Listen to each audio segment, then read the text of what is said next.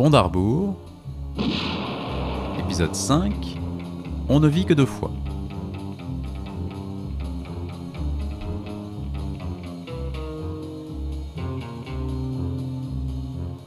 Bonjour à tous et bienvenue dans le cinquième épisode du Bond d'Arbour, le podcast où l'on décortique film par film l'aventure cinématographique de l'agent secret le plus connu du Royaume-Uni, James Bond. Ensemble, pour décrypter, classer et analyser cette saga, je retrouve mes acolytes pour déconstruire les péripéties de 007. Des rumeurs diraient qu'il préfère son martini à la cuillère et non au shaker. Bonjour Emmanuel. Bonjour. Et on dit que son caleçon préféré est à l'effigie de l'Union Jack. Bonjour Frédéric. C'est vrai, et bonjour Charlot. Bonjour. Ouvrons donc notre album de souvenirs et arrêtons-nous aujourd'hui sur le chapitre 1967. La télévision couleur fait son apparition en France, mais il n'y a que 1500 postes qui peuvent la recevoir. Et pendant ce temps, de l'autre côté de la Manche, les radios pirates sont officiellement interdites en Angleterre. Et justement, sur ces radios, on peut entendre Aretha Franklin demander du respect et Jacques Dutronc déclarer qu'il aime les filles. J'aime les filles. D'ailleurs, est-ce qu'on entend vraiment euh, Jacques Dutronc sur les radios pirates anglaises? Je suis pas certain. non, Je suis non. pas sûr. Pas à 100%. sûr. Pas sûr, pas sûr. Il était passé une, une fois. fois, ouais, peut-être un une fois comme ça. Voilà. Avec un mec qui avait ramené un import. ouais. Mais on peut, en 1967, on peut aussi aller au cinéma. Et on peut voir Bonnie and Clyde tomber amoureux et se faire désinguer. Ou alors voir Dustin Hoffman se faire séduire par une femme d'âge mûr dans le lauréat. Mais surtout, on peut aller voir You Only Live Twice. Et alors là, attachez vos ceintures, ça va décoiffer. On commence avec un vaisseau spatial qui dévore un autre vaisseau spatial, celui-ci américain. Forcément, les Américains ne sont pas contents, ils accusent les Russes.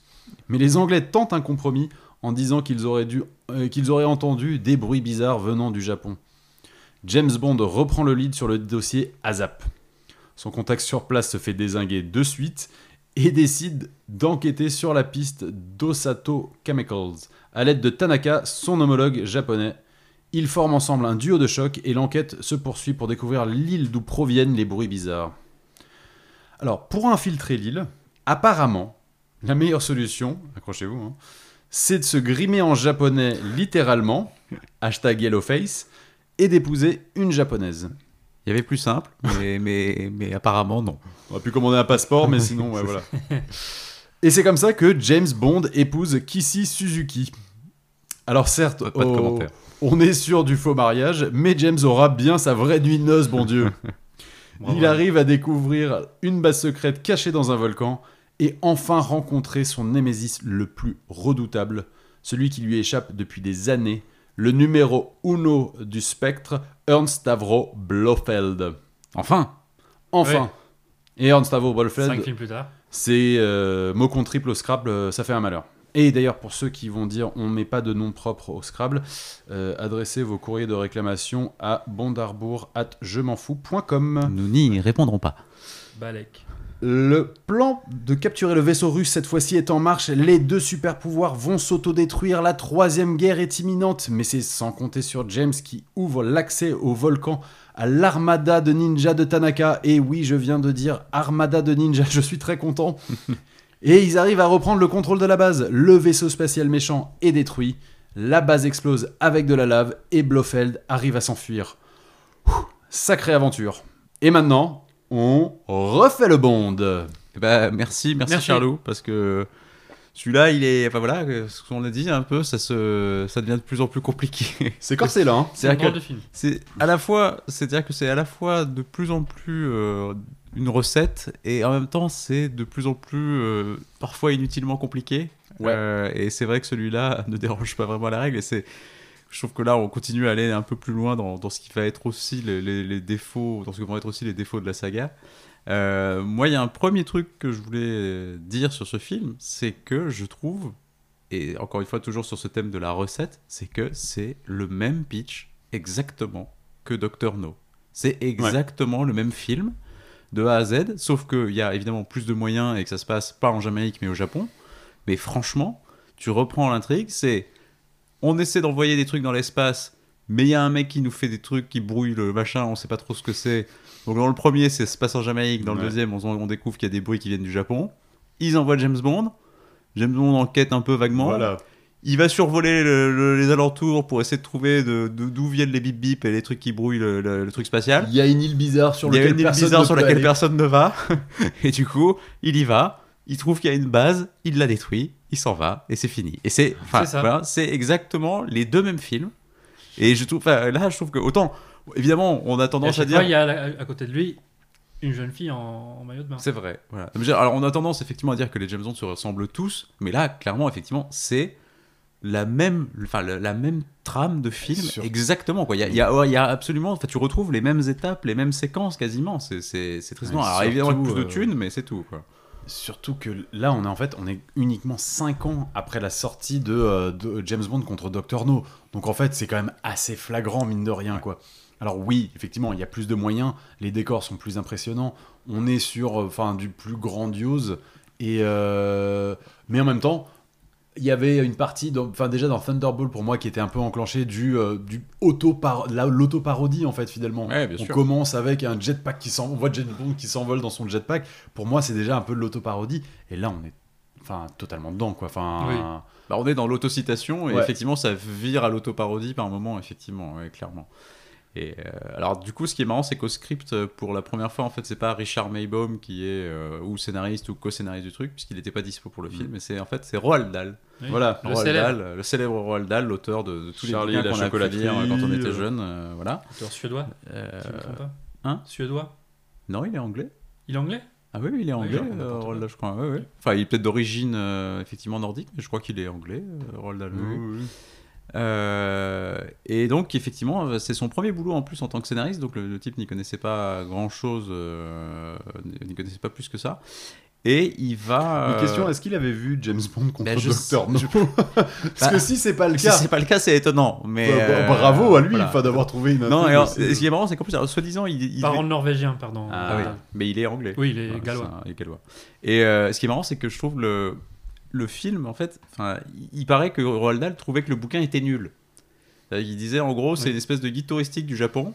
Et il dit, le, le- donc moi j'ai dû faire un vrai film euh, de- d'un bouquin qui était naze, et donc du coup, bah, pour en faire un film à peu près correct, du coup j'ai repris tous les ingrédients des autres films qui avaient marché, en, regard, en regardant un peu l'idée du Japon, des Il japonais, etc. le Japon, quoi. et, et puis voilà quoi. Donc c'est et ça, se sent un ça, peu. ça se sent un Ce qu'il peu. faut dire aussi, ce qu'il faut dire aussi, c'est que c'est pas le film qui était prévu au départ. C'était au service secret de Sa Majesté qui devait tourner avant On vit que deux fois, puisque c'était dans l'ordre euh, des, des bouquins de, de Fleming. Il y avait Thunderball, puis au service secret de Sa Majesté, puis On ne vit que deux fois. Mais le calendrier de tournage rendait impossible de filmer pendant l'hiver. Il y en a besoin de, de neige pour au service secret de Sa Majesté. On, on en parlera lors du prochain épisode. Et donc ils ont inversé les deux films et ils, Mm. ils ont de, de tourner en premier. euh, on ne vit que deux fois. Et ça va du coup poser quelques problèmes de continuité dans celui d'après du coup. hein. Effectivement, il y a quelques petits soucis qui vont apparaître. continuité. euh, du coup. Et en plus, est-ce qu'on peut spoiler au service secret de Sa Majesté? Oui, allez. Allez. Enfin, si vous n'avez pas vu au service secret de Sa Majesté, bah, des films qui ont 50 ans, je pense. voilà, un je pense peu que oui, le, ça spoil, va, ça le spoil n'est plus d'actualité. Voilà. En fait, dans On ne vit que deux fois, James Bond veut venger le meurtre de, de sa femme. Ouais. Qui a lieu donc dans Service secret de Sa Majesté. Ouais, du coup, ça impossible marche faire ça. Non, c'est même pas celle qui marie, qui, Ouais. qui, qui l'épouse en fait. Oui, euh, en plus, il en épouse une dans Oh là celui-là. bon, oui. c'est compliqué, c'est un bordel. Mais en fait, et c'est dommage parce que le film commence hyper bien. La première scène euh, qu'on voit du film, c'est donc ce, ce vaisseau spatial Ouais. qui littéralement gobe euh, un autre vaisseau, une un capsule. autre- une euh, capsule américaine. Et en fait, c'est la musique derrière de John Barry, euh, la scène comme ça au ralenti dans l'espace. C'est Ouais, et puis elle est, elle est c'est- plutôt, elle est elle est vraiment plutôt pas mal faite la scène. Ouais. On peut dire, bon, ça a évidemment un petit peu vieilli, c'est un peu daté, mais je trouve qu'elle est quand même pas si moche. Euh, L'image est belle, la couleur est belle, Mhm. et je trouve que et effectivement, et la musique en plus sublime vraiment le, le truc, donc c'est un, un vrai beau moment et on va écouter un petit bout de musique. On va écouter un extrait.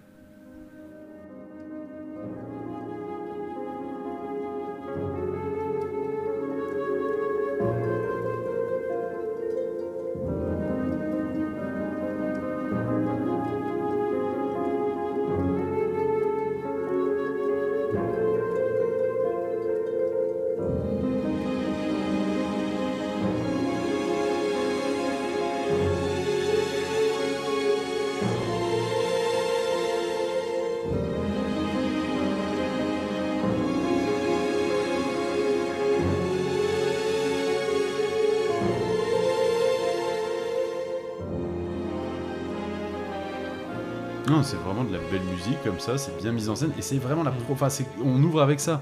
Et sauf que derrière, en fait, bon, ça. Déjà, en fait, on retombe en fait dans les, les- on va dire les clichés de, de James Bond. C'est encore une scène où on fait croire aux, aux spectateurs que James Bond va enfin, Oui, est mort. On refait, on refait la mort de James Oui. Bond pour la, pour la troisième fois d'affilée, en fait, euh, si je me trompe pas. Bah, t'as Bon baiser de Russie. Tu as. Non, t'as pas Gold. euh, Opération Goldfin- Tonnerre, Opération Tonnerre, mais pas dans Goldfinger. Mais bon, ça fait quand Pas même. dans la- dans Figure. Opération Tonnerre. Oui, c'est ça. Oui, trois fois en Voilà, cinq trois films. fois en cinq films, effectivement, c'est- on repart là-dessus. C'est- C'est-à-dire que, enfin, j'étais pas au cinéma à ce moment-là, mais si j'y étais, je me, à un moment, on, on- on se fout un peu de ma gueule, quoi.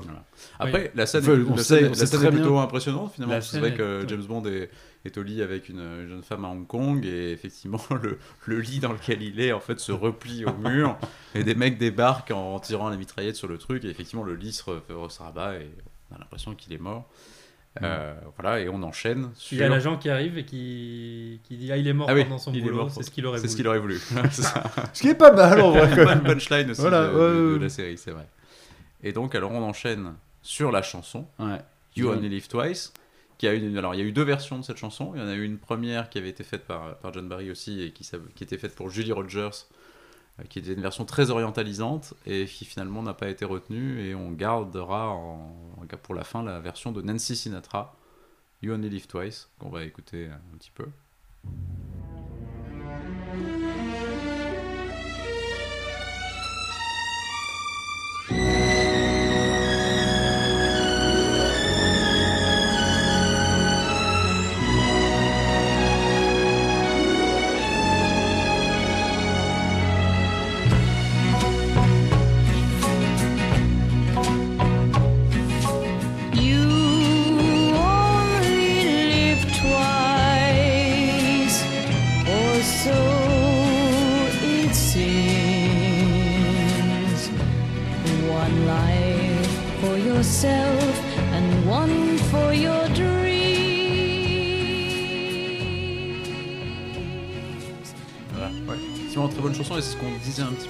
Peu, le virage un peu plus pop euh, des chansons de James Bond. On, on sort un peu du côté euh, symphonique, du côté un peu jazzy, voire un peu crooner aussi de, de certaines chansons du début. Là, on est sur Nancy Sinatra. Alors, ce qui est drôle, c'est que d'ailleurs, à la base, c'était, on l'avait proposé à Frank Sinatra, la Mhm. chanson, donc justement dans une version qui aurait sans doute été plus crooner.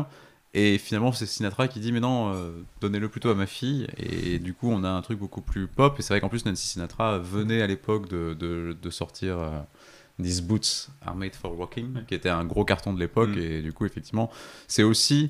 euh, voilà, ça annonce peut-être aussi ce côté on prend aussi des chanteurs à la mode, des chanteurs dans le vent pour faire euh, les, les- les génériques de James Bond. Et euh, voilà, ça fait partie, ça devient aussi, je pense, peut-être un enjeu ce, à partir de ce moment-là. Voilà, qui va faire le générique du James Bond, qui va être la, la star qu'on va prendre pour ça. Et, et la chanson, Et surtout, c'est la première, enfin le, la première non britannique en fait à Oui, chanter euh, une chanson vrai de, de. James Bond. ouais. Ouais, ouais. Et contrairement à, à Shirley Bassey, elle ne s'est pas évanouie. euh, Non. fin de- Ça va. de Mais non, chanson, mais parce apparemment, que- elle était très très stressée. Ouais. Et oui, ils ont fait dû beaucoup de faire prises énormément apparemment. de ouais, prises. ouais, ouais. Et que le résultat final, c'est un peu un, Un patchwork en un fait de, de patchwork de, différents de trucs. ouais. différentes prises. Exactement. Oui, mais alors voilà, et puis effectivement, c'est contrairement à tous les autres jusque-là, c'est pas du tout une chanteuse à voix, Nancy Sinatra. Enfin, je veux dire, euh, quand tu prends une Shirley Bassey ou même, même Tom Jones ou Matt Monroe, sont des chanteurs plus avec, qui sont plus dans la performance vocale, ce qui n'est pas le cas de Nancy Sinatra. euh, mais qui fait une chanson qui est plutôt chouette et qui en fait est une des chansons, je crois, qui est les plus euh, reprises en fait dans dans d'autres chansons, par, euh, enfin, ou, son- ou samplées ou reprises de, de, de, tout le- de toute la saga James Bond en fait. Oui. Voilà, et on, peut, on en reparlera à la fin du, du podcast. Euh, il y avait eu donc une autre version qui avait été faite, euh, alors plus orientale, qui jouait plus sur les sonorités japonaises, encore, même s'il y a un petit fond déjà d'orientalisme dans, dans la version de, de Nancy Sinatra. Mais il y en avait une faite par Julie Rogers, et vous allez écouter, il y a vraiment, on insiste plus sur le côté japonais.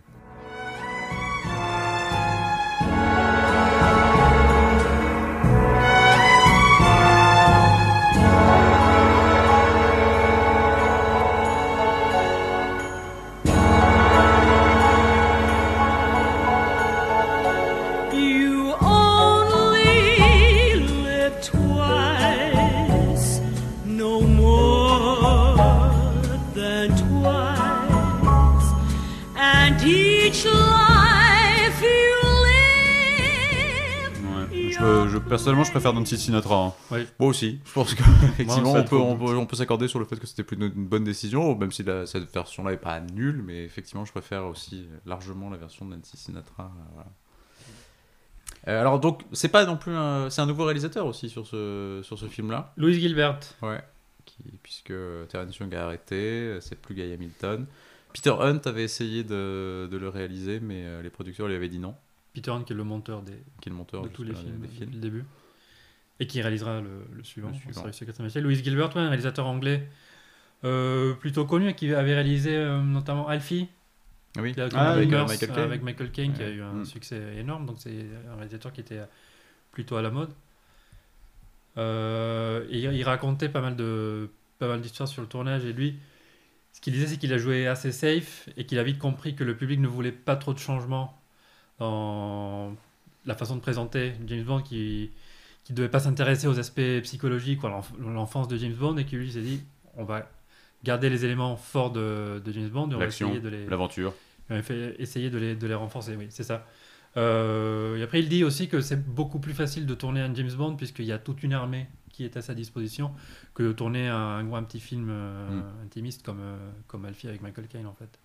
Ah Oui, et puis surtout, c'est ce qu'on a dit, c'est que les... quand même, il y a une bonne partie des gens qui travaillent sur les James Bond qui, reviennent de film, à- film après film. Donc Oui. forcément, il y a sûrement d'autres garants de la cohérence du truc que, euh, que le seul réalisateur finalement. Et puis il y a les producteurs qui sont quand même aussi... euh, Oui, il a voilà, la grosse présence derrière, c'est quand même donc, euh, euh, à la- c'est à vrai Collie oui, et voilà. Harry Saltman, quoi. Je pense que d'une certaine façon, oui, Il y a une y a- bible en fait de James Bond. Il y, y a sûrement une déroger, pression quoi. de prendre James Bond, mais il y a aussi effectivement un certain nombre de choses qui sont déjà très balisées et très cadrées. Mm. Donc euh, oui, si effectivement tu décides de te mettre, de te glisser dans, le, dans les pantoufles du truc, en fait, je pense que c'est ça peut se faire relativement sereinement. Oui. Et dans l'équipe du film, bon, on garde les, les génies John Barry et Ken Adam, John Barry pour la musique, Ken Adam pour les décors. Mais pour la photo, il y a Freddie Young, qui est le chef opérateur de Laurence d'Arabie, Ah. Classe. de Dr. Chivago. De David Lean. Pas, pas le pont de la rivière Kwai. D'accord. Mais il a eu trois Oscars pour euh, des films de David Lean. Il a eu Oscar pour euh, La fille de Ryan, mais ça c'est après You Only Live Twice. Mais lui il vient de gagner deux Oscars en trois ans. Et là il fait un James Bond. Donc, ce qu'on disait au début, qu'il y avait déjà plein de, de collaborateurs Qui allait avoir des. Oscars, qui allaient avoir des Oscars. Et là, le, la saga a acquis une telle notoriété que qu'elle attire des gens. que- attire des gens oscarisés. Exactement. Et on est sur du très très lourd, Freddie Young. Et euh, il paraît même que David Lean, donc le grand réalisateur anglais, a assisté au tournage. D'accord. invité par, euh, par Freddie Young, je pense, et il est venu sur le plateau. Il devait rester une heure, mais il est, euh, finalement, il est resté toute la journée. Bon, ça lui a plu. Non, mais David Lean qui reste toute deux, une journée. à deux doigts, à deux doigts d'avoir un, James Bond euh, réalisé par David Ouais. Lean, ça aurait été. Euh, David Lean qui reste toute une Il journée. Il C'est comme, si, enfin, c'est comme si Zidane venait me voir jouer au foot à 5 à Aubervilliers et qu'en plus il disait ah, ça vous dérange je reste encore 5 minutes Ah, fun fact, d'ailleurs, apparemment, j'ai lu aussi que l'équipe d'Angleterre euh, était allée voir aussi, le, était passée sur le tournage à Pinewood, euh, l'équipe d'Angleterre de la Oui. Coupe du Monde 66. ah, les champions du Euh, monde Alf Ramsey, en fait, emmène ses joueurs à Pinewood pour voir, euh, pour passer une journée aussi sur le tournage et rencontrer Sean Connery. donc ils ont Euh, accueilli un des meilleurs réalisateurs au monde et, et, les, et les champions, champions les du futurs monde. champions du monde. Quel c'est tournage C'est dire quand même genre la puissance et Bah. l'aura de James Bond à ce moment-là quand même quoi. Ouais, et je crois aussi que c'est celui-là où, où Elisabeth et le prince Philippe assistent à la, à la première. Donc c'est Ah, voilà, ouais. effectivement un truc où voilà, tu commences effectivement à avoir une saga qui pèse Oui. vraiment lourd dans, dans le monde, dans la culture, dans la culture populaire, et puis voilà, dans, même presque politiquement, quoi. C'est assez fou. Absolument. Bon, et après le générique, bah, James Bond est toujours mort. Et oui. Eh oui, Et là, et on voit son enterrement, son, son, On jette son cadavre, enfin, son cercueil à la son mer. cercueil est jeté à la mer. Et en fait, il est récupéré. Ouais. En fait, il n'est pas mort. Il a été Quoi momifié dans une espèce de je sais pas trop quoi. cellophane. Un peu. cellophane un peu chelou. Ouais. Et effectivement, il, il se, Il, se- est récupéré il- par un il- sous-marin. Exactement. Et Ah, sur ce sous-marin, il y a donc M. M. oui. Et Manipeni. Et un bureau éphémère. Voilà. Ouais, première fois qu'on les voit en dehors de leur, euh, Oui. de leur bureau anglais euh, à Londres. euh. Ah, Parce que ce- c'est un James Bond qui se passe jamais en Angleterre en fait. Oui. C'est le premier. Ouais, c'est le premier où il faut jamais les pieds en Ouais. Angleterre. Absolument. C'était une question du quiz. Ah pardon, excuse-moi. Si tu veux, je te donne le point. Oui. je pars avec un point d'avance. Donc on va apprendre euh, un truc sur James Bond, c'est qu'il a été diplômé en langues orientales. Ah Il le dit. Donc en fait, il parle japonais. Enfin, soi-disant, parce qu'on l'entend pas beaucoup parler japonais dans le film, mais euh, voilà. Et donc c'est lui qu'on dépêche sur place pour. euh, Bah voilà, parce qu'effectivement, comme tu l'as dit, Charlot, dans ton résumé, donc on a cette capsule américaine qui s'est faite euh, dévorer par un truc. Donc du coup, les Américains disent, mais c'est les Russes qui nous ont encore volé notre technologie, les enfoirés. Et euh, les Anglais qui se prennent un peu pour le pour l'arbitre mondial dans, Mm. dans, dans le truc disent, mollo les gars, on va se poser deux secondes. Nous, on a des mecs qui nous disent, ça fait bip bip au Japon. On va envoyer notre meilleur homme et on verra.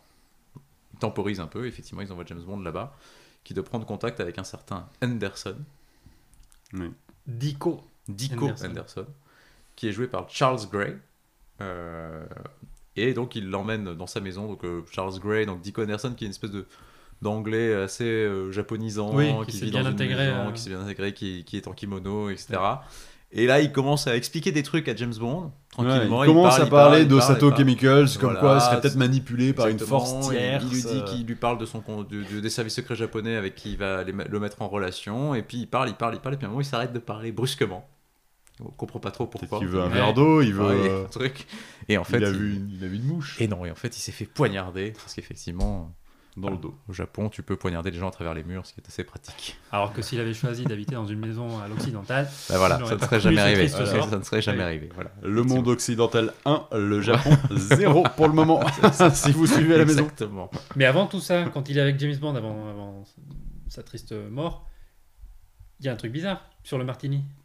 Ah oui. Ah oui, oui, oui. c'est oui, quoi oui. cette histoire. Expliquez-moi. Bah, parce que James n'aime pas non plus. Enfin, il est quand même Ah, il veut pas il le froisser il veut pas le froisser. Expliquons ce qui se passe. Il ne veut pas le froisser. En fait, Anderson lui propose un martini à la cuillère et non au shaker. Et oui. Et ça, normalement, James Bond, c'est no way. Bah oui. Mais, euh, mais bon, voilà, il est invité.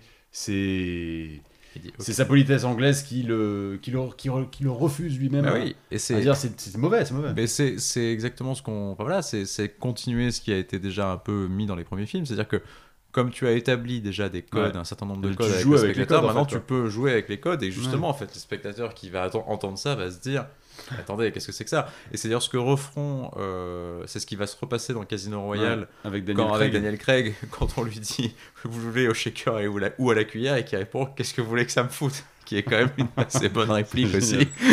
voilà. Ouais. Et où effectivement, pareil, tu joues avec les codes en disant voilà, t'attends une réponse et effectivement, c'est là, c'est un truc complètement à côté qui, qui arrive et c'est plutôt, c'est plutôt malin et c'est plutôt drôle. Euh, et voilà, ça marche assez bien dans, dans cette scène avec Anderson. Donc Rip Dico Anderson. Oui, ça dure pas très longtemps pour lui. Ah. Alors, Eh Rip, oui, Rip, Oui. on va le revoir. On va le revoir. Charles Gray. Voilà, Charles Gray. fini de parler de lui. Charles Gray, effectivement, qui sera, dont on se souvient, euh, voilà, pour avoir en fait joué Blofeld deux films plus tard.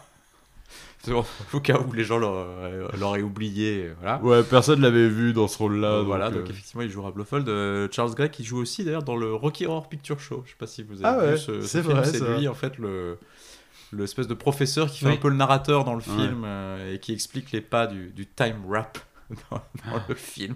Euh, et donc bah voilà, il va il va il va du coup en fait il- une fois que le mec a été poignardé, une fois qu'Anderson a été poignardé, Bond en fait va réussir à rattraper le, le mec qu'il a qu'il a poignardé. Oui. Et il va se faire passer pour lui. Donc, Mm. c'est-à-dire que le mec était avec un manteau, un chapeau, etc. Donc, il va mettre le manteau et le chapeau du gars et se faire passer pour le meurtrier. Euh, et en se cachant en fait dans son manteau avec son chapeau et en faisant semblant d'être blessé, il va monter dans la voiture de l'acolyte du meurtrier pour voir justement où Où ça va l'emmener. Et ça va l'emmener donc chez Osato euh, Chemicals. Osato Chemicals, voilà. Où il se retrouve au milieu d'une bagarre avec un, un henchman, si je ne me trompe pas. Ouais, absolument. Notamment avec des canapés comme euh. Oui, et avec des canapés qui sont envoyés en accéléré aussi, il y avait dans une Oui. scène un peu. Oui, et cet homme de main, d'ailleurs, c'est apparemment le grand-père de Dwayne The Rock Johnson. Oui, j'ai vu ça aussi. Oui, j'avais vu ça. J'ai vu cette anecdote pas aussi. quiz, mais j'aurais pu le mettre. Ah merde, J'ai pardon. vu cette Un anecdote partout. aussi. Ah, et un partout, allez, Ah. ça marche, ça me va va, ça va. 0-0. Ça va, ça me va. Exactement. Donc oui, donc il est chez Osato, il se, euh, il se castagne un petit peu. Il ouvre un coffre, Voilà. il y a une alarme qui sonne, il s'enfuit. Mm. Voilà. Il est récupéré par un. Aki, non? Par Aki. Mm. Voilà, Donc un peu, un peu la, la nouvelle Bond Girl. euh. c'est ça. Et euh, Japonaise. Aki va l'emmener chez Tiger Tanaka. Tiger Tanaka, Tiger chef Tanaka. du service secret japonais. Ouais. L'acteur s'appelle Tetsuro Tamba. Oui. Qui a joué d'ailleurs dans un autre film de Louis Gilbert qui s'appelle The Seventh Dawn. Et qui parlait apparemment très bien anglais et qui faisait un peu le lien au, le tournage entre les acteurs japonais et les acteurs anglophones. Un peu traducteur. Pratique. euh, ouais. Un peu l'ami de tout le monde. Ce qui est assez classe, c'est qu'il a son bureau dans un train. Oui. Enfin, dans une espèce de métro. Enfin, on Et sait pas dans trop, encore un truc décor peu- magnifique peu de classe. Un décor assez ouf, oui. Avec ce mélange de simplicité et de, De modernité, modernité de technologique de ouais, ouais. Bah, c'est- c'est- ça joue vachement là-dessus d'ailleurs. C'est vrai Oui. que le, le film est beaucoup là-dessus, sur la- à la fois la enfin, bah, enfin, sur ce qu'est le Japon d'ailleurs, en fait. hein. Il y a un mélange Ouais. entre une tradition et une modernité. Oui. et voilà, mais effectivement, le film joue à fond là-dessus et, et l'avance technologique du Japon est déjà mise en avant euh, alors qu'on est qu'en- que dans les années 60. quoi. C'est Mm. assez marrant pour ça. Et, euh, et donc Tanaka, euh, bah, qui, avec qui il devient assez vite euh, pote, et Tanaka du coup lui dit Viens chez moi, parce que j'ai un harem. C'est ça. Et du coup, Ah là là, c'est et génial. viens, on va prendre un bain. C'est un truc un Ah. peu, voilà, c'est voilà, un peu spé, mais euh, voilà. C'est de la coutume. Et donc ils arrivent chez Tanaka, et Tanaka a effectivement une, une armada de, de, de- de jolies filles qui, euh, qui, le- qui les lavent. Voilà, Voilà. les laver. Et à la fin du bain, il a le droit de prendre celle qu'il veut pour aller, euh, aller un peu plus Et loin. dans- selon dans la- dans la Tiger. Tanaka, elle est très sexyful. voilà. Il est, il est très. Formidable. Voilà, donc effectivement, et donc c'est ce que dit euh, Tanaka, c'est au Japon, l'homme passe en premier, la femme toujours en second. Et ce à quoi James Bond répond, je vais prendre ma retraite ici. Alors, dans- Et en plus, en anglais, il y a le sous-entendu de Man comes first, women come second. C'est vrai. peut pas vraiment peut pas tout à fait traduire- traduire en français, tu as raison. Mais voilà. Qui peut avoir un double sens, on est d'accord. alors, lors du tournage, même si le décor des bains, en fait, c'était un studio à Pinewood, mais lors du tournage au Japon, ils ont. euh, Sean Connery et Canada ont visité les, des bains. Et apparemment, ils étaient tous les deux très poilus. Ce qui a beaucoup Ah oui. choqué. Ce qui a choqué beaucoup choqué, les choqué, Japonais. fasciné même. Ouais. Fasciné, pas choqué. Les, euh, les japonaises euh, présentes. Ce Sean. Voilà. Alors là, du coup, c'est ce qui marche, je trouve, un peu... enfin, ce qui est un peu curieux dans le film, c'est que du coup, il retourne chez Osato. Oui, est- Oui. c'était déjà. J'ai pas eu assez d'infos. Du coup, il y a un côté un peu a redite rendez-vous, qui est un peu Oui. curieux. Donc, c'est la première fois, il y allait en scred, et la deuxième fois, il prend rendez-vous. C'est Oui. un peu... un peu curieux. Il a encore aux attentes un bureau qui mélange sobriété Ouais. et euh, Il vachement bien, le bureau. Le bureau technologique, où il a Ouais, des ouais. écrans avec des rayons X Pour où il vérifier peut si le que, est armé. que, que, que, que James Bond est armé. Ouais, c'est assez impressionnant, ouais. Non, c'est très très bien. Euh, Voilà, et effectivement, donc il, bon, il se fait passer pour un pour un pour un- une espèce de commercial en fait, ou voilà, responsable d'un bureau anglais. Euh, et puis euh, Osato comprend effectivement vite que bah, c'est pas du tout, il est pas du tout la personne euh, qu'il prétend être, et euh, dès qu'il le voit partir, il dit tuez-le, en gros. Oui. Et du coup, bah, effectivement, encore une fois, il sort et heureusement, euh, Aki est encore là pour le, pour le récupérer Ouais, devant chez Osato. parce que- donc c'est vraiment deux fois la même scène. Voilà, c'est vraiment ça. hein.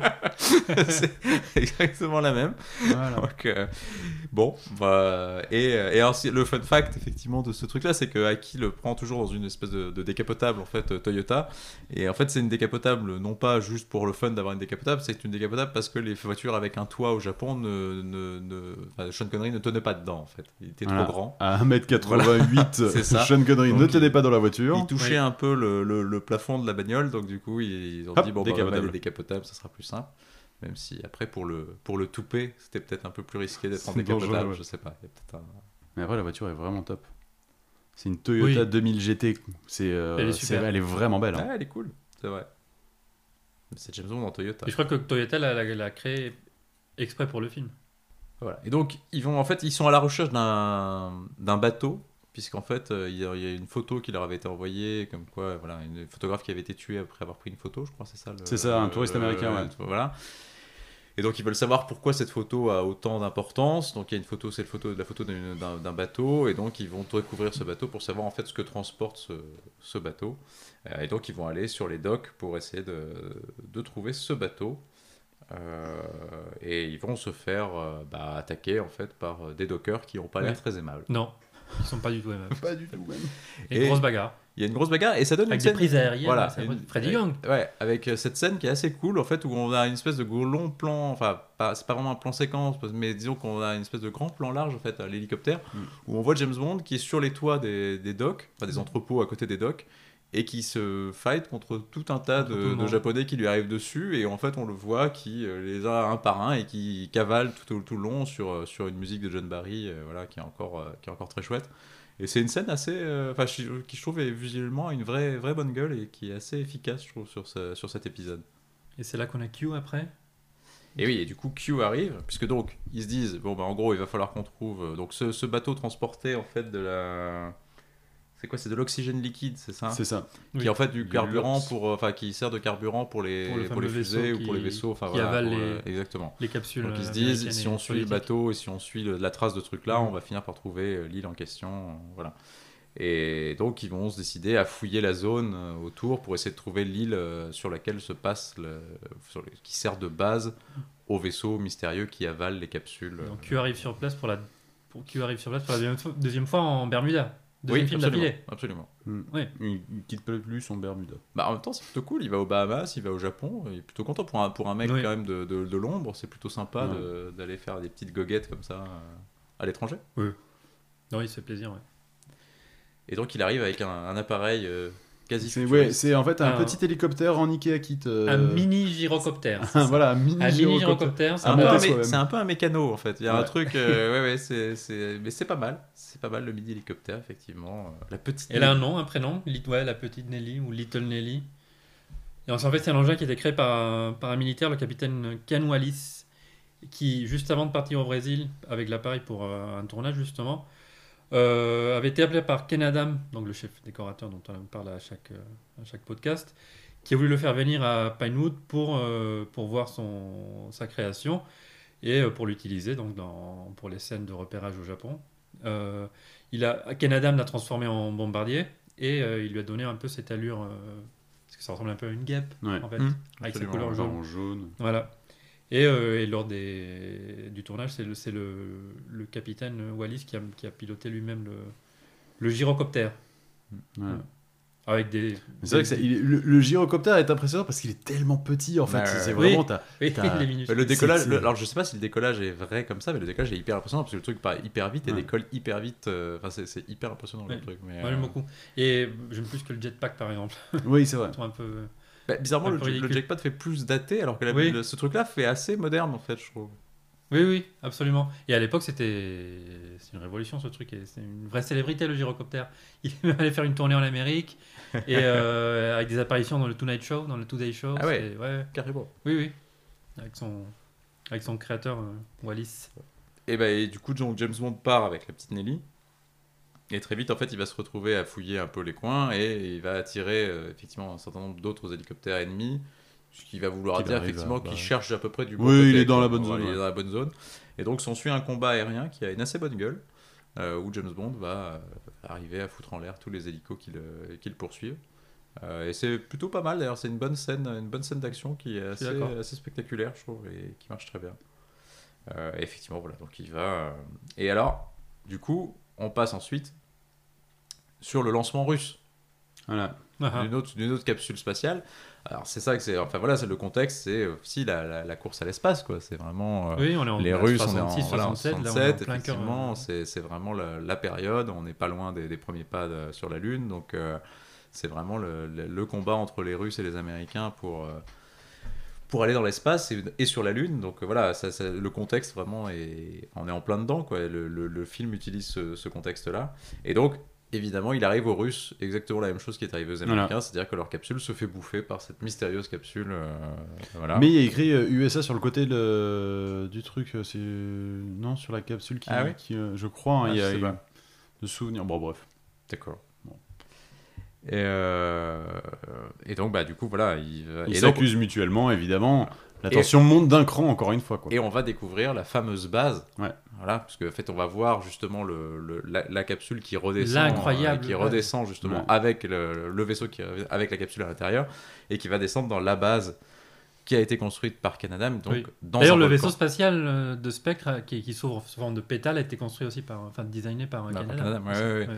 Et donc, on arrive dans cette base volcan, qui est, je pense, bah, le, quand même un peu le ouais. masterpiece de, de, de Canada. Oui, oui, oui. Enfin, je pense que c'est Ah, un des oui, trucs oui. les plus dingues qu'il ait créé pour la, pour la saga, où effectivement, donc, il a créé une base à l'intérieur d'un volcan. Ouais. Euh, Et qui a une, tellement qui une... a une- Enfin, c'est, c'est, ouais, c'est, c'est iconique, il y a vraiment la, la, la, la base des, des méchants de James Bond, en fait, c'est quand on pense à ça, c'est cette base-là, c'est en une fait. C'est une des plus mythiques, Et effectivement. surtout, c'est- oui, en taille, c'est gigantesque. C'est en fait. gigantesque, ça a coûté un million de dollars lui ça. seul, ce décor. Ça a coûté le budget, en fait, du, de James Bond contre Dr. No. Oui, oui, Ouais, c'est ça. Et- Exactement. voilà. Et c'est vrai que c'est c'est hyper impressionnant, c'est très bien fait, c'est beau. En plus, c'est vraiment Mm. beau à l'image. Et, euh, et puis voilà, c'est c'est expliqué. C'est alors cette espèce de, en fait, de faux cratère qui s'ouvre en fait latéralement comme une espèce de, de rideau, quoi. Et voilà. Et en dessous, il y a cette base qui permet d'accueillir euh, les- des vaisseaux spatiaux euh, qui, qui, qui Pareil qu'on pouvait le voir euh, à 3 km de, di- de distance depuis l'autoroute. Oui, oui, le décor a Ouais, tellement à été immense. Ouais, qu'il y a ouais, plein de ouais. gens qui venaient tout le temps le, qui venaient tous les jours le visiter tellement c'était tellement c'était impressionnant. Génial. Sauf que dans le roman, dans le roman, il n'y avait pas du tout ce, ce type de, de de décor. En fait, c'était Blofeld, il était dans un château sur une île et euh, où il avait créé une sorte de jardin avec des, des plantes euh, venimeuses et il a mis des animaux Mhm. sauvages et tout ça. Et c'est là que Bond vient le retrouver euh, pour venger le meurtre de, de sa femme. Euh, sauf que bon, Ken Adam et l'équipe du film, ils ont fait du repérage, mais ils n'ont trouvé aucun château qui correspondait à la description de Fleming. Ils ont en fait parcouru apparemment les, les deux tiers du Japon en hélicoptère, peut-être en, en hélicoptère, En délire. En pour petite essayer de trouver ce château. Le temps pressait et ils ne trouvaient pas ce, ce- ce décor dont ils avaient besoin. Et finalement, pendant le repérage, ils ont trouvé des volcans qui, pour eux, ressemblaient plutôt à des paysages euh, lunaires de la Lune. Ils se sont dit, bah, pourquoi pas créer une, une base spatiale à l'intérieur d'un volcan éteint. Et voilà.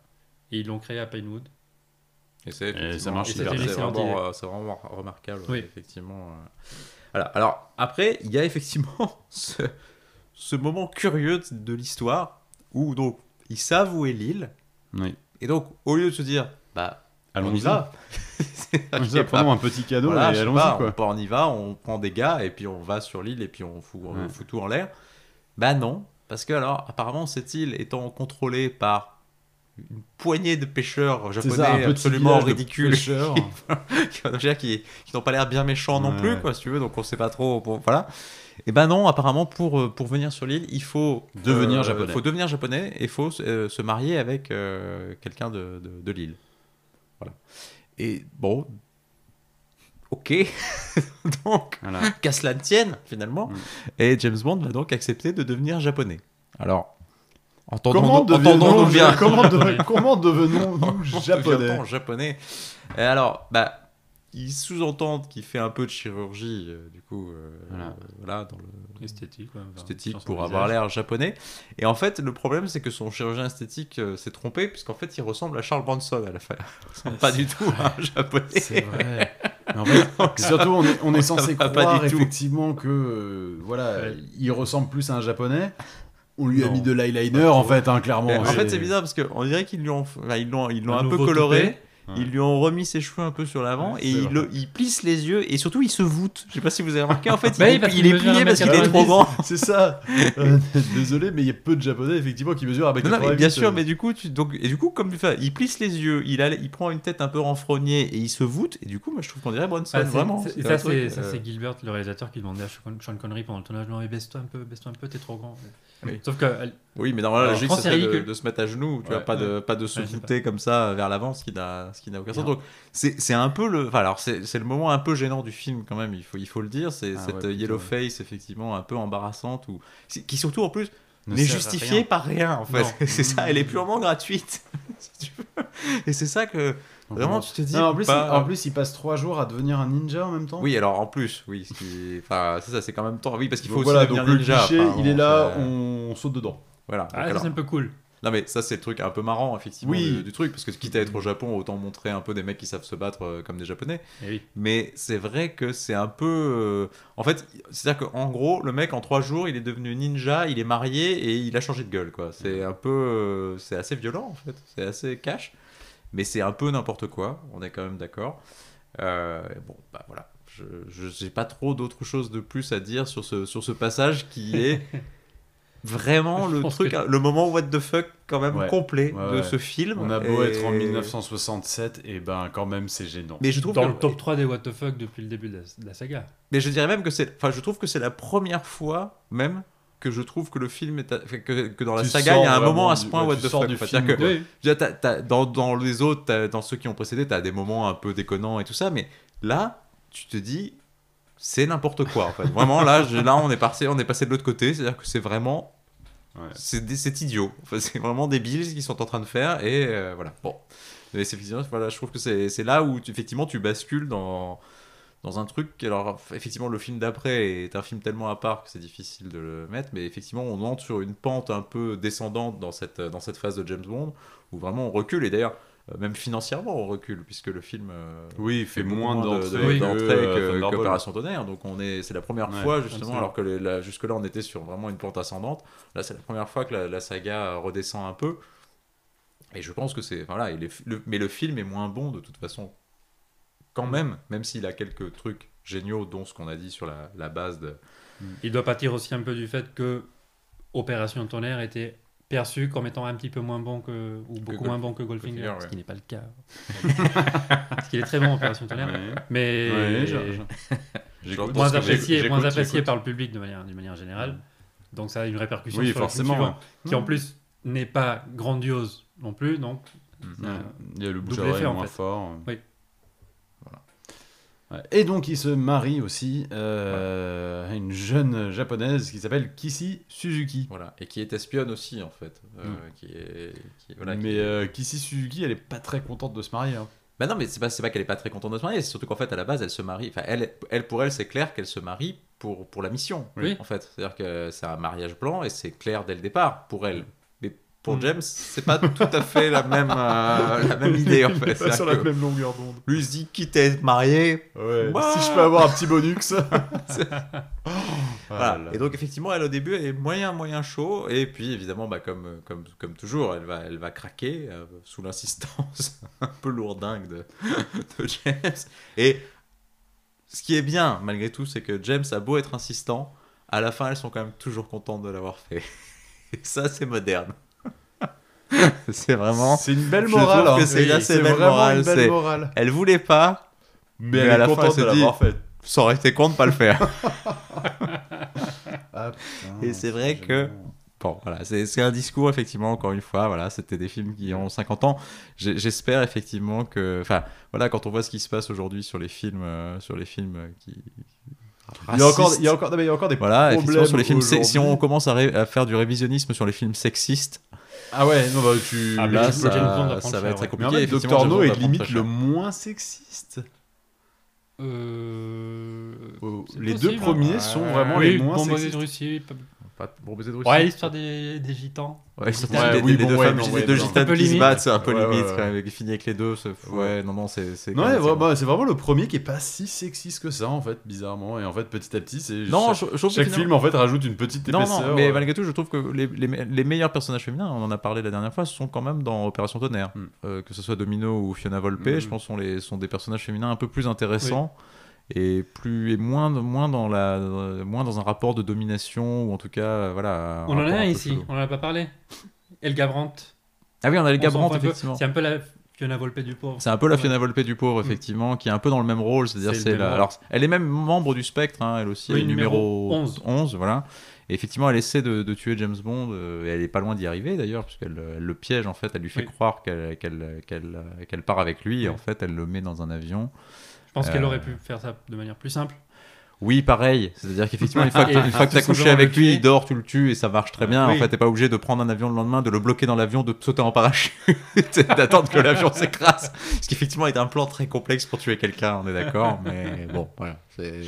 Ils ont une aversion de prendre un flingue, Oui, le- pointer sur Oui. James Bond Mais c'est ça. et tirer. mais c'est ça. Et puis Mm. même parfois, ce qui est rigolo, c'est que c'est ce qu'on a dit. C'est-à-dire, c'est, enfin, on va, on va y revenir, mais tu- parfois il tue des tas de gens autour de lui, mais jamais lui en fait. Mais parfois tu dis bon, lui je le tue parce qu'il me fait chier, j'en ai plus besoin. Et James dit dans la foulée, on pourrait aussi tuer James Bond. Oui. Finalement, c'est pareil, mais non, on se dit on va les garder parce qu'en fait, il y a une volonté de la part des méchants toujours que James Bond voit La leur, cruauté- leur- la- leur- la non mais du leur. Bah, voit leur le réussite. Donc il faut Oui. qu'il soit là jusqu'au bout. Si Du coup, voilà, ça, ça va jusqu'à l'échec du coup, mais.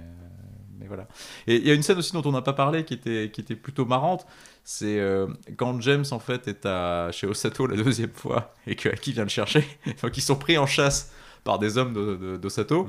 et ils appellent du coup euh, Tanaka pour qu'il vienne à leur euh, rescousse. Et en fait ils envoient un hélico. Ah, ça c'est génial. Ils envoient un hélico avec une ventouse Oui, qui, génial. qui se pose Génial, sur la bagnole oui. des, des- Ouais, des- c'est- des ennemis. En fait, c'est vraiment un énorme aimant en fait. Ouais, Oui, c'est une espèce énormément. d'énormément, voilà. Et donc ils arrivent, ils foutent les mains sur la bagnole des méchants, hop, ils embarquent la bagnole et ils la jettent à la mer, ce qui est une scène Ah, assez fun. Et. Aki a un petit écran dans sa voiture où elle peut voir.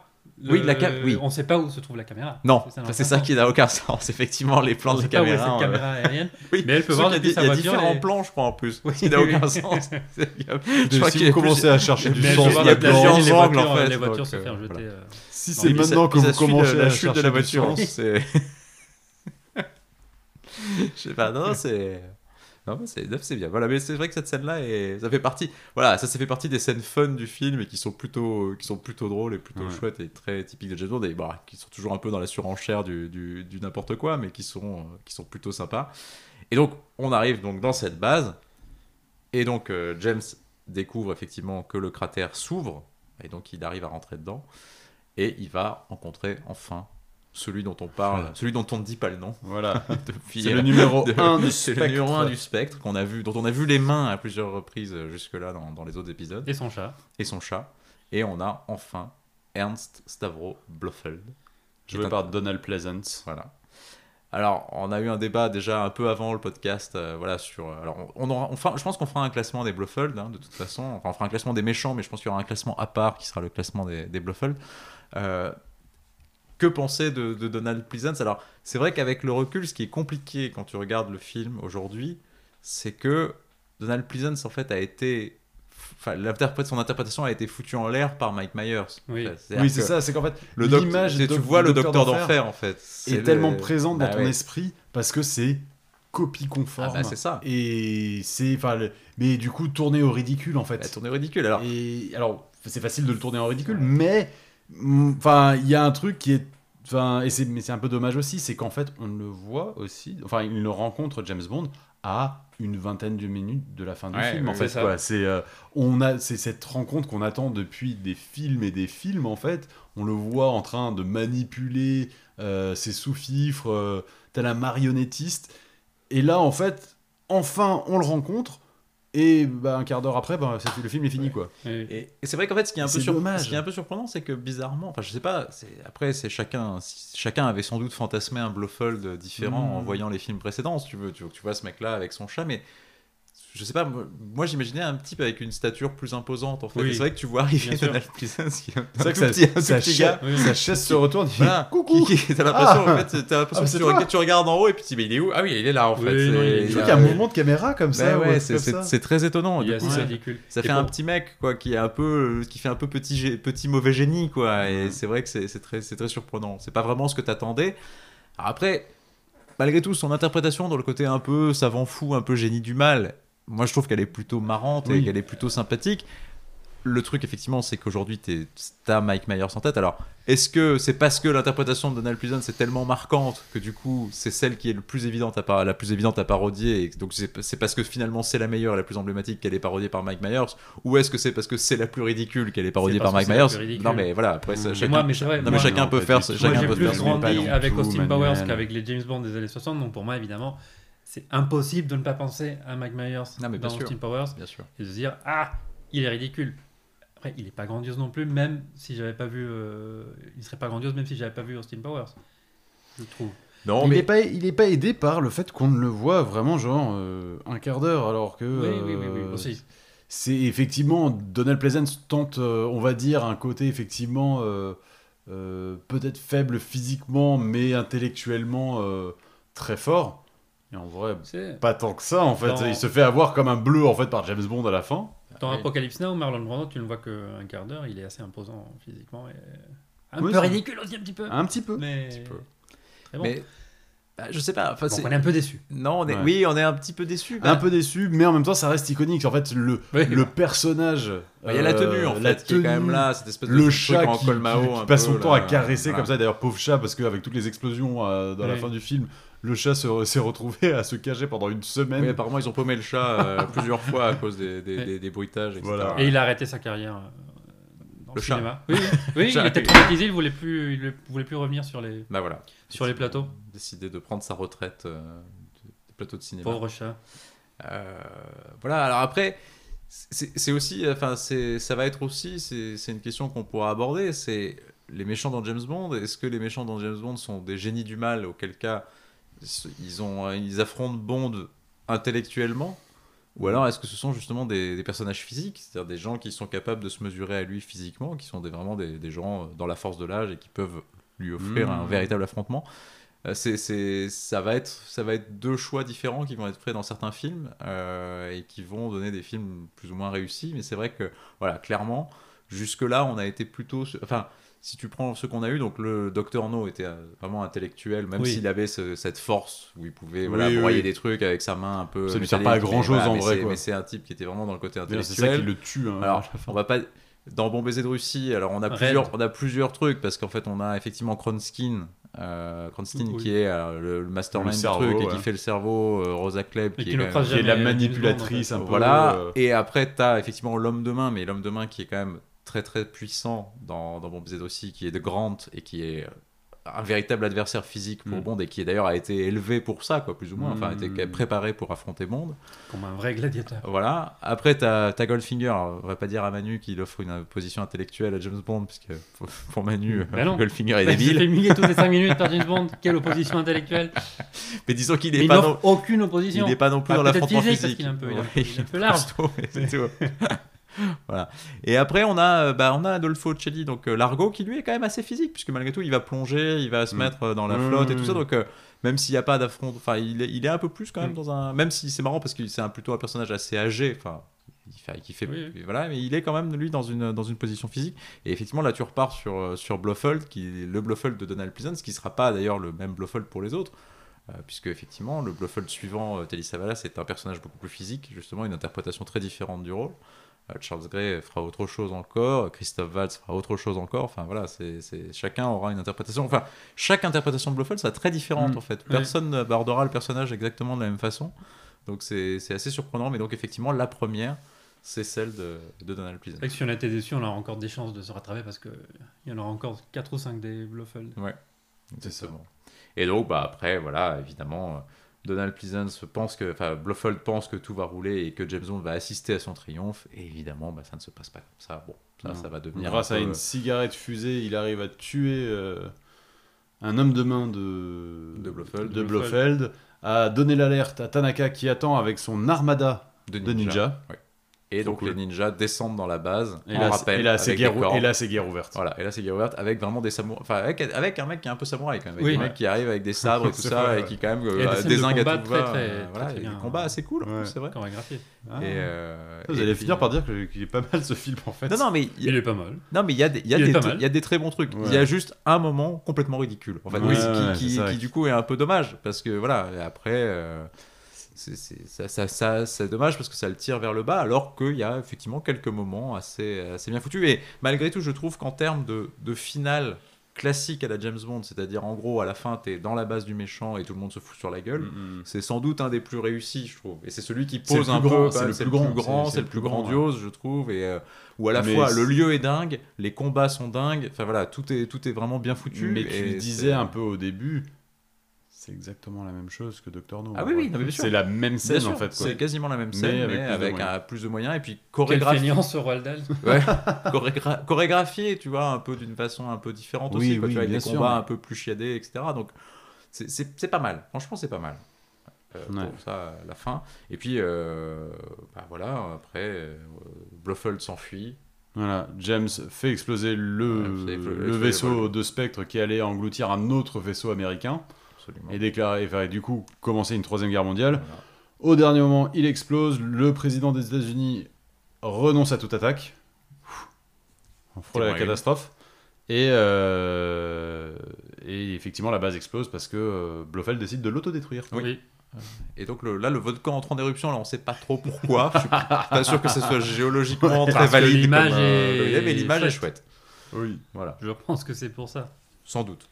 Mais on a l'impression quand même que c'est un peu une image euh, de National Geographic Oui. qu'ils ont, Oui, qu'ils ont, oui, ont dans le, dans machin. un C'est- volcan c'est en un éruption, peu, voilà, impressionnant. images d'archives de volcans en éruption qu'ils ont calé euh, entre deux trucs. C'est pas faux. Euh, et puis bah finalement, comme d'habitude, il finit avec. euh, Voilà. Et il retrouve sa femme du coup? Bah il retrouve Kissy Suzuki. Kissy. Voilà. Ici, ouais. Ouais, Kissy. Qui pour la Enfin, pour- celle qui a ramené Tanaka. Oui, et qui euh, du coup pour le remercier James d'avoir sauvé le monde, se dit que finalement passer une nuit avec Bon, James. bah, quand elle en a passé une, donc elle va en passer une deuxième du coup. C'est voilà. Oui. Ça, ça me paraît euh, être la moindre à un des moment, il choses. faudra revenir en Angleterre. Voilà, bah écoutez, je crois qu'on a dit à peu près tout ce qu'on voulait dire sur ce Ouais. You Only Live Twice. Allez, une petite, une petite question sur Sean Connery. C'est c'est le début du quiz, Manu ou c'est Non, c'est pas du... non, non, c'est non, c'est une une question, question, sur. d'accord, euh, non, non, c'est pas le quiz. D'accord. Ne vous inquiétez pas. Vas-y, Ah. on t'écoute. Non, je, je voulais savoir ce que vous en pensez sur Sean Connery parce que il en avait un peu marre. Ah bah clairement, il, en- il en Euh, avait. il en oui, il en avait- là, avait un peu se voit, en marre fait. de sa notoriété, surtout au Japon, parce qu'il y avait apparemment des, des, des foules, des dizaines de caméras partout, partout où il allait. Des gens aussi. Il paraît qu'il s'est fait prendre en photo quand il était euh, dans les chiottes au Japon. Ils lui ont mis 12 agents de sécurité pour gérer tout ça. Mais dès le premier matin, quand il arrive, il y a tous les agents qui sortent des caméras et ils se mettent à le filmer. Donc, catastrophe. il paraît qu'il a très mal vécu le, le tournage, qu'il était un peu fatigué par le rôle. Euh, et que, donc, du coup, ça allait être son dernier film. Donc, ma question, ça se voit à l'écran pour vous Qu'il en a un peu marre? Un peu, mais c'est pas c'est pas au niveau des diamants sont éternels, c'est mais tu sens que ça tourne en rond quand même. Enfin, il il, a- il apporte pas quelque chose de nouveau en fait au rôle quoi. Bah, je suis, voilà, je suis Il assez, su- je suis assez d'accord avec Charles. il subit, sent il subit est. le film plus qu'autre chose Voilà, en fait quoi. James Bond subit plus qu'autre chose le film en fait quoi. Effectivement, on sent qu'il essaie pas d'apporter un nouveau truc au film et au, et au rôle. Il est un peu en service commandé, il fait ce qu'on lui dit de faire, il le fait plutôt bien parce qu'effectivement, je Ouais, pense ça qu'il est cinquième fois qu'il fait le rôle, donc, le rôle, il le maîtrise et où Mm. finalement, je pense qu'il a plus grand chose à faire pour le faire bien.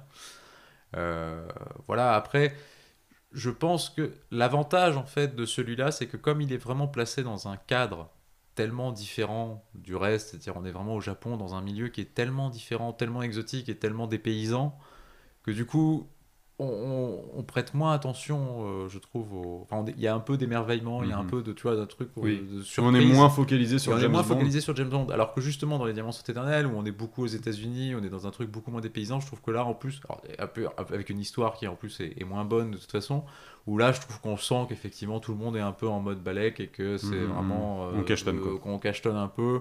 Et, et Connery le premier d'ailleurs, et voilà, où, c'est, où ça se voit beaucoup plus, je trouve. Je trouve que dans celui-là, même si on. Enfin voilà, après c'est facile de dire, tu vois, on sait qu'ils n'étaient pas contents et ça se voit à l'écran. Je trouve que c'est, c'est pas si évident que ça. Non, mais je voulais faire ce petit. Non, mais- parce que c'est c'est la, c'est voilà, première retraite de Sean Connery parce que là, on va, on va le perdre pour le prochain Pendant film. On va ouais. récupérer, après il va repartir, puis revenir. Mais ça reste effectivement, même si oui, je pense qu'il fatigue du rôle et que c'est moins intéressant, euh, ça reste quand même enfin le rôle de sa vie et, Oui. euh, et un rôle iconique en fait que euh, euh, enfin pour toute une génération, moins pour euh, ceux qui auront vu les films après en premier des enfin surtout ceux qui ont commencé par les Pierce Brosnan, les Daniel Craig, etc. Pour toute une pour tout plein de générations en fait Sean Connery c'est c'est James Bond en fait c'est pas Roger Moore c'est pas Timothy oh, Timothy Dalton encore moins George Lazenby l'incarnation c'est enfin, elle, est, elle est définitive d'une certaine manière quoi Ah bah clairement, clairement, il a, il a posé un truc euh, qui Mm. est très très efficace et qui restera de toute façon quoi qu'il arrive dans, dans l'histoire du cinéma. Et Mm. je pense que aucun des, aucun des acteurs qui a joué James Bond mm, ne, ne laissera une trace euh, aussi importante de toute façon dans, dans l'histoire de la saga Mais- et dans l'histoire du cinéma même. C'est- pense, mais, bah, le truc, c'est que tu arrives après, donc forcément, tu apportes une nouvelle, euh, enfin, euh, une nouvelle vision euh, d'un personnage qui existe déjà. Alors, pour d'accord, pour certains films, ça peut, enfin, il y a des comparaisons intéressantes à faire quand on voit les Jokers qui sont interprétés par Jack Nicholson, Heath Ledger, Jared Leto. Certains sont bien meilleurs que d'autres, euh, alors qu'ils sont arrivés après. Mais Oui. là, effectivement, on n'a pas eu ça. Donc, c'est c'est pour moi, Sean Connery. Enfin, je, je- allez, je pense que je vais le dire. Pour moi, c'est euh, c'est James Bond, Sean Connery. Ah bah, oui, oui, Voilà. clairement. Mais, Oui. mais c'est d'autant plus. bah, ce qui est d'autant plus étonnant, c'est que finalement, t'as beau te dire que Sean Connery c'est James Bond, et en même temps, Sean Connery c'est aussi un acteur qui a fait autre chose. Oui, c'est vrai. Ce qui n'est pas le cas des autres, généralement. C'est-à-dire que globalement, tu vois, Roger Moore, même avec toute la tendresse qu'on peut avoir pour Roger Moore, Mmh. Roger Moore, globalement, c'est c'est pas. C'est pas pour toi forcément l'image de James Bond, mais ce que tu retiens de Roger Moore, c'est c'est James Bond. Tu retiens pas grand chose d'autre. Tu sais qu'il a joué dans Le Saint et dans des séries genre Amicalement Vôtre, mais son apogée cinématographique, c'est James Bond. Il y aura Ouais. rien d'autre. Après, de plus grand euh, ou de- il y avait- il y a de- ou eu d'intéressant comme rôle. quelques bricoles avant Ouais. et plus grand chose après. Euh, Dalt euh, Lazenby, bon, n'en parlons pas. Euh, Dalton, malgré tout, même On si- va en parler quand même. oui, oui, non, mais Dans le on va- prochain. On va en parler dans le prochain, mais je veux dire, voilà. Dalton non plus n'aura pas une carrière incroyable. Brosnan, sorti de James Bond, n'aura- ne fera pas grand chose non plus. Et on verra ce que Craig est capable de faire euh, après James Bond. C'est vrai qu'on se dit, que on se dit Craig, qu'il a- peut, on se ouais. dit qu'il peut le faire, mais en même temps, Oui, on peut peut. pas, on peut pas le garantir non plus, Non, dans le sens où voilà, on va voir ce qui se passe après le, le James Bond, le, le- son dernier James Bond. Malgré tout, c'est un rôle qui te, qui te met dans une catégorie, qui te, qui te Mm. marque quand même pendant. Enfin, tu vois, Craig l'aura fait pendant euh, 15 ans quand même, euh, quasiment. Donc c'est voilà, pendant ces 15 ans de ta vie où tu es quand même catalogué dans un rôle, où le public t'identifie dans un rôle, un des rôles les plus iconiques du cinéma. Donc derrière, faire autre chose, ça reste évidemment compliqué. Mm. Euh, Est-ce que Craig aura des offres euh, autres? Je l'espère pour lui. Il a fait Knives Out il y a pas longtemps, qui était Ouais. plutôt un chouette film. Il a fait quelques trucs pendant sa période gênante, mais pas tant que ça non plus. Alors c'est vrai que ça prend du temps, on est d'accord, mais on verra. Peut-être que le personnage de Knives Out deviendra son, son nouveau James Bond, puisqu'ils veulent faire des. Ça, des ils veulent suites. faire un, des Des suites, suites. ouais. Ouais, mais c'est bien, moi je l'ai mis- je l'ai bien Oui. aimé dedans. Ouais. Est-ce que ce serait pas l'heure du quiz C'est l'heure du quiz. Ah Bon. Donc, euh, cinquième manche. Cinquième manche, deux manches à deux. Oh là là. Ah, la pression. Le suspense jusqu'au Bon, Charlot, bout. va falloir. Je pense que ça va se voir, Charlot, qu'on fait exprès de garder le suspense. Euh, ouais, de garder. Ok, d'accord, je te laisse la main. garder Je te laisse la main cette fois-ci. Tu me laisses la prochaine fois.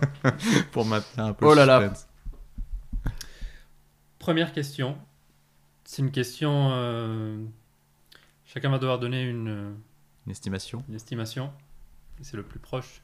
Qui l'emporte. Et si jamais c'est égalité, C'est en dessous. c'est moi qui vais dans donner la première, euh, la première, euh, le premier chiffre. À quelle minute voit-on le visage de Blofeld pour la première fois? Ou heure et minute, si vous voulez. Bah, je veux dire la centième minute. Je vais dire la 90e. 98e. Ah là là, bravo Fredo. Pas mal. Deux minutes près. Ouais. Pas mal du tout. Ok. 1-0 pour Fredo. Alors la Bien question de rapidité. Citez-moi les deux autres films de James Bond avec des scènes qui se déroulent au Japon. Euh... Pas si simple. Skyfall L'homme au pistolet d'or Skyfall. Un point pour Charles. L'homme au pistolet d'or Non. Demain ne meurt jamais. Non. Non, c'est pas au Japon. Alors Skyfall, c'est donc l'île Oui, oui, Oui. c'est sur l'île. euh, l'île de Raoul Silva, Javier Bardem. Donc c'est une scène qui dure quoi, une vingtaine de minutes, même pas. Ouais. Euh... Non, c'est tout bête en fait. 5 secondes. Ouais. 3. Allez, je tente Deux. un. Le monde ne suffit pas. Non. Voilà. Les diamants sont éternels. La séquence d'ouverture. Il est au Japon Ah, quand oui, il c'est cherche euh, Blofeld. Quand il cherche Blofeld. Oui. Ah, c'est ouais. vrai. C'est pour ça que j'étais très bête. C'est vrai qu'il passe au Japon, oui, t'as raison. Mais il là passe dans Les, plein de les il passe- scènes qui se déroulent au Japon. Il passe dans Ah plein de oui. pays. Ouais, c'est très con, je sais. Ouais, ouais, non, mais t'as- oui. oh, T'as raison. Moi, je l'aurais pas trouvé. Un partout. Euh, Il y a 6 acteurs oscarisés qui ont joué dans la saga James Ah, Bond cool. avant ou après le, le Oscar, Ça, c'est peu cool. importe. Qui sont-ils? Alors Sean Connery, on le dit pas. on- C'est on- acteur-actrice, tout confondu? Acteur ou actrice, tout confondu. Alors, est-ce que quelqu'un, est-ce qu'un de vous deux pense avoir les 5 Attends, acteur, actrice. Avec Sean Connery, on enlève Sean On Connery. enlève parce que Sean Connery. Il faut, trou- il faut en trouver 5. Alors, attends. 5 bons acteurs. Euh, J'en ai 4. Il y en a 4. T'en as combien, Fredo? Non, j'en ai 4 aussi. Donc, du coup, Ah 5. Ah. Ah non, mais je suis même pas sûr en fait. Je vais dire des. Je vais dire des... Attends, attends, attends, attends, attends, attends. Alors, est-ce que si vous avez si on a 4 tous les deux, c'est assez embêtant parce que je sais pas qui donnait le. Ouais, ouais, bah c'est Charles qui a dit le premier, hein, donc Ah oui. euh, attends, attends, j'essaie. Ah, si Charles dit 4, c'est Attends, laisse-nous deux secondes, laisse-nous Ah laisse-nous réfléchir un petit peu, Manu. Mais parce que j'ai pas, je veux pas qu'il y ait du silence. Je parle d'acteurs qui ont déjà joué dans des films qui sont déjà sortis. Oui, oui, tout à fait. Oui, oui, bien sûr, bien sûr, bien sûr. Non, non, oui, on Non, bah, parle écoute, pas je- de No Time to Die et du coup dedans il y a Oui, oui. Ah, bien sûr. Rami Malek. Malek. Ah, Rami Malek. Rami Malek. Mais je le comptais pas dedans. Non, écoute, bah Charlot, vas-y sur les 4 parce que Vas-y. je, je trouverai pas je suis mieux. même donc, pas euh, sûr en voilà. fait aient des vas-y. je tente des trucs. Si tu l'as pas, c'est point pour Fredo. hein. Ouais, je sais, je sais, mais je vais le tenter. Euh, Ali Berry. Oui, C'est bon. Euh, on, dans Meurt un autre jour. on a Javier Bardem. Oui, Ouais. dans Skyfall. On a euh, Michael Lonsdale. Non. Ah putain. il a- Ah, il a perdu. Ah non. Regardez. T'avais qui, toi, Fred? Judy Dench. Judy Dench. Ah mais oui, bien sûr, évidemment. Judy Dench. Euh, attends, attends, bah, du coup, alors maintenant qu'on a, maintenant que j'ai gagné, Ouais, on va, on va réfléchir un peu. Tu l'avais déjà ces deux-là déjà? Ouais, ouais, Ah, bah oui, oui, j'avais les récents, effectivement, j'avais plutôt Oui. les récents. Judy ouais. Dench, Et euh, J'avais Judy Dench et je me disais, alors j'étais à 3 Christophe- sur. Christopher Lee, il a jamais gagné Non. l'Oscar. Christopher Lee, non. Non. Christopher Walken Christopher Christopher Walken. Christopher oui, Walken, effectivement, qui a eu un Oscar. j'avais. Et... Ah, il a même deux Oscars. Celui qui vous manque. Ah bah oui, Christophe Ralph Waltz. Christophe Christophe Waltz. Waltz. Christophe Waltz. Ah Oui. Ralph Fiennes, il a pas eu un Oscar? Non. Non. Non, non, non. Ah oui, il aurait Christophe l'a nommé, mais. oui. Évidemment. Il a été nommé, ouais. Ah, Christophe Waltz, évidemment, oui. Évidemment, c'est vrai qu'il en a Mais eu deux. j'ai vra- je mets une croix sur. Bah oui, c'est vrai qu'on a un peu. c'est- Spectre est un Oh film qu'on occulte un peu, ouais. Question de rapidité. Un partout. Non, Euh, non, non. non, 2-1 pour Deux, un, Fredo. deux, un, deux, un, Eh pardon. oui. Eh, dis donc. Mince. Oh. Alors, question de rapidité, mais écoutez-moi, j'ouvre les guillemets. Les films étant un divertissement visuel devraient offrir une, offrir une forme d'évasion au public. Je peux atteindre plus de réalité en termes de valeur dramatique en ne copiant pas la nature, l'architecture ou tout ce qui existe vraiment. Qui a dit ça? Roald Dahl Non. Roald Dahl. Lewis Gilbert? Donald Pleasance? Non. Merde. C'est une belle citation, je trouve. C'est pas si bon. C'est peut-être à cause du stress, vous l'avez pas. Ian Fleming? Bon, vous l'avez pas. C'était Cubby Broccoli. Ken Adam. Ah bah oui, Ah, oui, oui. oui. oui. Oui, Ouais, ouais, très beau. Logique. Elle est bien la phrase d'ailleurs, oui. Mm. Alors, cinquième question, question de rapidité. Freddie Young, donc le chef opérateur de- du magnifique Laurence d'Arabie. hein. Dans quel film de James Bond peut-on entendre pendant quelques secondes la musique de Laurence d'Arabie? C'est à Roger Moore. Na, qu'il m'aimait. Oui, Ah, qui m'aimait. 3-1 pour Fredo. Ah oui, oui, oui. En... Quand il est en Oui, bédouin. quand il se retrouve en sans- bédouin sans- euh, sans- dans le sans désert. bagnole, euh. Dans le désert. Quel autre film, question de très grande rapidité, quel autre film avec James Bond est sorti la même année que You Only Live Twice? Casino Royale. Oh, Casino Royale. Ah. Putain. 4-1 pour Fredo. Ah là là, sur le fil. Eh oui. C'est pas fini, hein? Putain, je l'avais. Mais il reste que deux questions. Donc c'est fini. Alors, c'est c'est fini. On ne vit que deux fois, finit quatrième au box-office France en 1967. Hmm. Alors, donc passons maintenant à des estimations. Combien d'entrées, Charles, en France Euh... 3 millions 7. Fredo 4 millions. 4 millions 5. Ah là là. Point pour Fredo. Ah ouais, là, Cinq c'est la... Ah, c'est la Ah, Bérésina. Ouais, là c'est la Bérésina. ah ouais, là, c'est la c'est la- Bérésina, mon Charlot là. Là, c'est la Manita. Ouais. 5 Et pour finir, j'aime bien cette question, je, je- je sais que vous l'aimez vous l'aimez aussi. quel film, dans quel film finit numéro 1 au box-office France cette année-là? Donc en 67, 7. Ah là là. La Grande Vadrouille? Non, Le Cornio. on l'a Non, déjà il est non. pas ressorti La folie des grandeurs. Euh, Euh, attends, 67. Le, la- le, pas le lauréat. Oh non. Non, non, non. Un film français? Oui, Ouais, attends, 67. Le gendarme à New York. non, Ah. Le gendarme quelque part. non. Non, il était à New York en 67. Ah, il était en 67. sûr qu'il était à New York en 67. Mais Euh, non, il n'y a, pas de Don Camillo au Ah, Brésil ou un truc comme ça C'est trop, c'est trop, c'est- plus vieux dans Camillo, ouais. Ah. Mais c'est peut-être un truc avec De Funès quand même, non? La folie des grandeurs? Non. Euh... Hibernatus oui, il y a, il y a Louis. Ah Les douze salopards?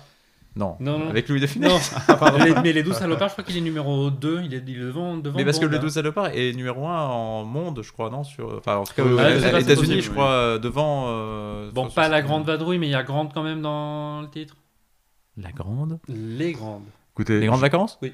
Les grandes vacances avec Louis De Funès Les grandes vacances. je n'ai jamais entendu parler de ce film. Ah oui, si, c'est effectivement. c'est Culture franco-française. 7 millions d'entrées. Ah là là. En deuxième, c'est Oscar, en fait, de- d'Edouard Molinaro. Mais les grandes, de vacances, les grandes vacances. Et euh, les, les 12 salopards est troisième. Robert Aldrich. Et donc, on ne vit que deux fois, quatrième? Quatrième. D'accord. Et après, tu as Fantomas contre Scott, Scotland Yard. De Funès, il y en a trois dans le top 5, quoi. C'est fou. Ouais. Ouais, Ouais, c'est ouf. C'est ouf. Bravo les amis, bravo Fredo. Bravo Fredo. victoire. 3-2. Merci Manu pour Merci ce quiz encore une on va- fois. On 3-2 va maintenant. peut-être se réécouter, du coup, euh, une petite musique pour Oui. finir. Oui, hein, puisque. avant de se retrouver pour le prochain Eh épisode. oui, puisque Bond à rebours reviendra. Reviendra pour Au service secret de Sa Majesté. Et il y aura beaucoup de choses à dire sur ce film. N'est-ce pas, Manu? Beaucoup de choses à dire. Beaucoup de choses à dire. Surtout sur son interprète principal. Qui est Diana Rigg. Alors, il est nul. Alors la, la musique, on choisit quoi? Parce qu'on en a deux. Alors on en a deux, c'est vrai qu'on en a Oui. deux. Bah, alors, Moi, bon, je, moi, je préfère la version française. bah écoute, je crois qu'on va mettre un petit coup des deux de toute façon. Euh, Voilà. La première, on, la- on va mettre la première, c'est la chanson anglaise. Comme on vous l'a dit euh, au début, c'est vrai que c'est une des chansons qui a été les plus euh, reprises et samplées euh, de, de James Bond, You Only Live Twice. Et il y a une version qui est assez connue, qui maintenant euh, doit avoir peut-être même une vingtaine d'années quand même à force. ouais. euh, Bah, voilà. D'où le nom, s'il s'appelle Ah oui, Millennium. il est malin, Manu Eh oui. Ah, je Malin, le Manu, malin, le Manu, effectivement, une chanson qui s'appelle Millennium de Robbie Williams.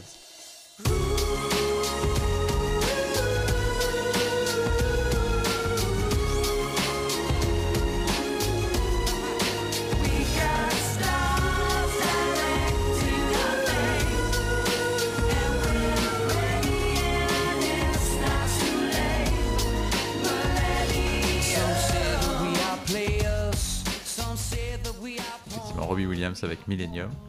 Et puis bah, pour finir, on va, on va faire une version française. Euh, on vous avait déjà présenté la version française de Goldfinger, interprétée par John Williams.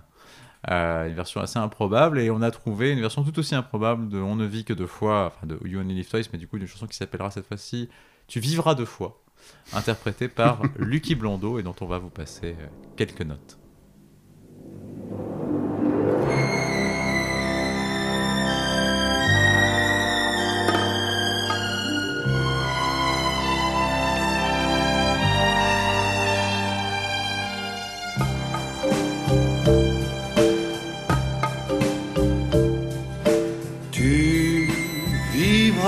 Deux fois, deux fois ta vie. Si la fille t'aime, que tu aimes aussi.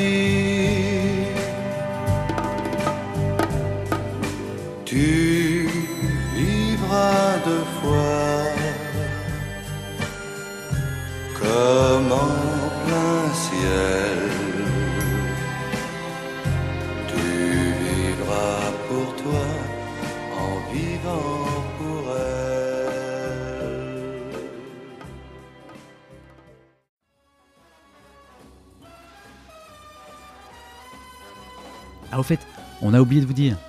Bondarbourg est aussi présent sur les réseaux sociaux. On a une page Facebook qui s'appelle Bondarbourg et un compte Instagram qui s'appelle euh, @bondarbourg. Ouais, je sais, je suis d'accord avec vous, au niveau cohérence de marque, euh, c'est plutôt raccord. Alors, n'hésitez pas à nous suivre, on y publiera régulièrement des fun facts, des petits quiz et tout ce qui nous passera par la tête. Et puis, pour finir, on va pas faire comme tous les relous qui vous disent de laisser des étoiles si vous avez aimé le podcast, etc. Enfin, s'il vous plaît, faites-le quand même. Allez, c'est tout pour nous. Merci de nous avoir écoutés et à très bientôt.